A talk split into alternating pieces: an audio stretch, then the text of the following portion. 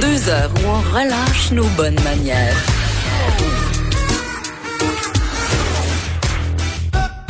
Radio.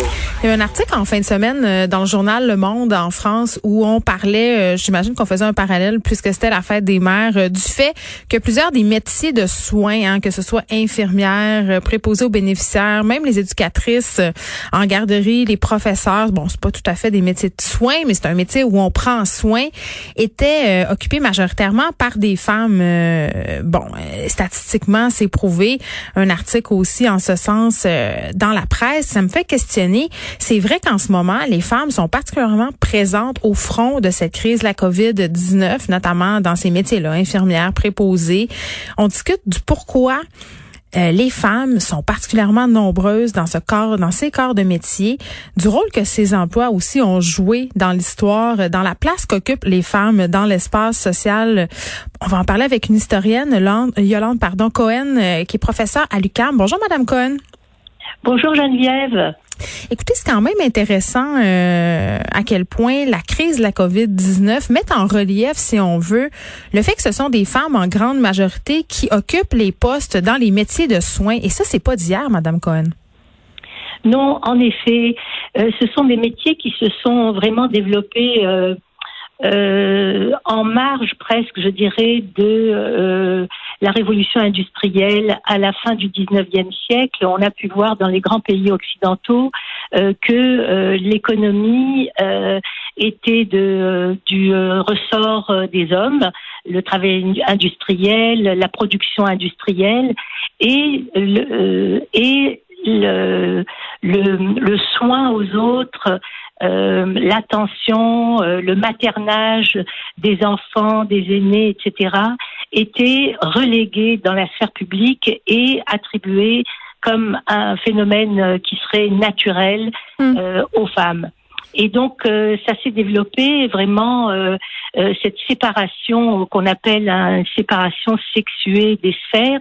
D'un côté, la sphère du travail euh, productif et de l'autre côté le travail reproductif de la reproduction des enfants, mais aussi de l'entretien de, à la fois domestique, mais aussi de l'entretien des soins, eh bien vont être vraiment des éléments de séparation entre les sphères très très importants depuis la fin du 19e siècle et en fait presque tout le 20e siècle les féministes vont d'une certaine manière pas seulement les féministes égalitaires mais les féministes maternalistes qui ont été très importantes au Québec et comme ailleurs d'ailleurs, vont tenter de socialiser ces rôles de femmes qui étaient gratuits et charitables, en fait, qui relevaient même euh, des églises. Et donc, euh, vraiment, c'est les premiers métiers que les femmes vont être capables d'occuper femmes célibataires, la plupart d'entre elles, et religieuses. Les premières euh, femmes qui sont qui ont des diplômes d'ailleurs sont des religieuses. Et pour le métier d'infirmière, c'est très intéressant de le voir depuis le début du XXe siècle comment au Québec ça s'est développé vraiment autour des soins féminins et religieux.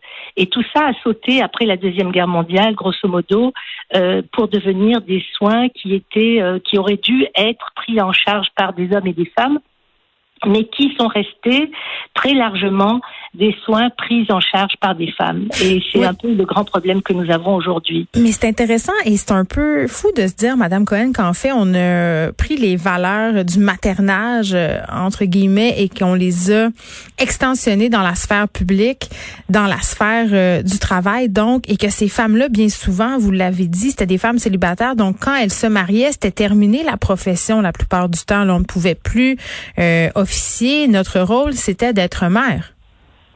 Oui, mais en fait, euh, ce qui s'est passé très vite, c'était qu'il y avait d'un côté cette idéologie de euh, de la mère reine du foyer euh, qui en principe ne travaille pas, mais en fait, on, on, a très bien montré, les travaux féministes l'ont très bien montré que en fait toutes ces femmes continuaient de travailler, mais que ce travail était invisible et n'était pas rémunéré. Le travail domestique ou travail domestique, travail agricole, euh, mm. travail de soins, travail. Euh, mais euh, pour un certain nombre de ces emplois qui ont pu être rémunérés, ça a eu lieu vraiment justement après la Deuxième Guerre mondiale où on s'est rendu compte que les infirmières vont avoir un rôle très important dans le soin aux blessés et euh, le, le, métier d'infirmière devient un métier euh, laïque et un métier qui est euh, professionnalisé.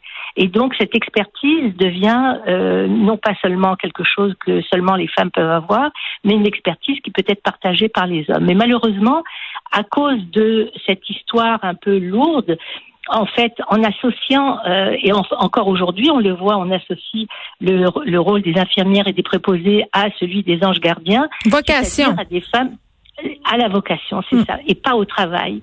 Et donc, en revenant à la vocation, ben, ça voulait dire qu'en fait, elles peuvent ne pas être payées.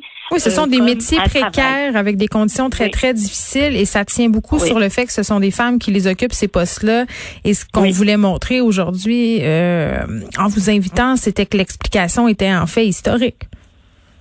En partie, en partie, parce que euh, en même temps, il y a le développement de l'État qui va euh, s'appuyer sur euh, euh ces, ces métiers-là pour développer ce qu'on a appelé l'État social ou l'État-providence. Mm. Et cet État social et providence, heureusement qu'on l'a aujourd'hui, hein, euh, parce que on voit bien l'importance que l'État-providence peut avoir aujourd'hui en, temps de pandémie, où euh, il va suppléer à tout euh, à l'effondrement de l'économie, au fait que tout ça est arrêté et en pause, et c'est les subventions et c'est l'utilisation.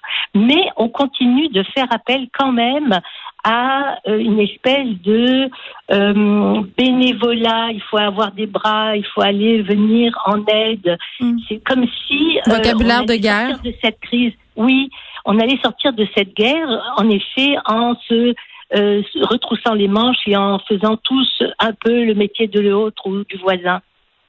On est toujours, ça. On est toujours dans cette idée euh, de vocation qui est un peu la pierre angulaire sur euh, laquelle s'appuie tout ce système d'exploitation de ces employés qui ont des conditions, euh, puis je pense que la crise de la COVID-19 nous les a bien montrées, là, très, très difficiles, des salaires de misère. D'ailleurs, on, on les a bonifiés du mieux qu'on a pu, mais on nous a bien fait comprendre la part euh, des gens qui proviennent de ces milieux-là que ce serait pas assez. Yolande Cohen, merci beaucoup de nous avoir parlé. Historienne, professeure à l'UCAM, euh, autrice, les femmes qui sont particulièrement au front de la crise de la COVID-19. Merci beaucoup. Bonne journée. Merci. Au revoir, Geneviève.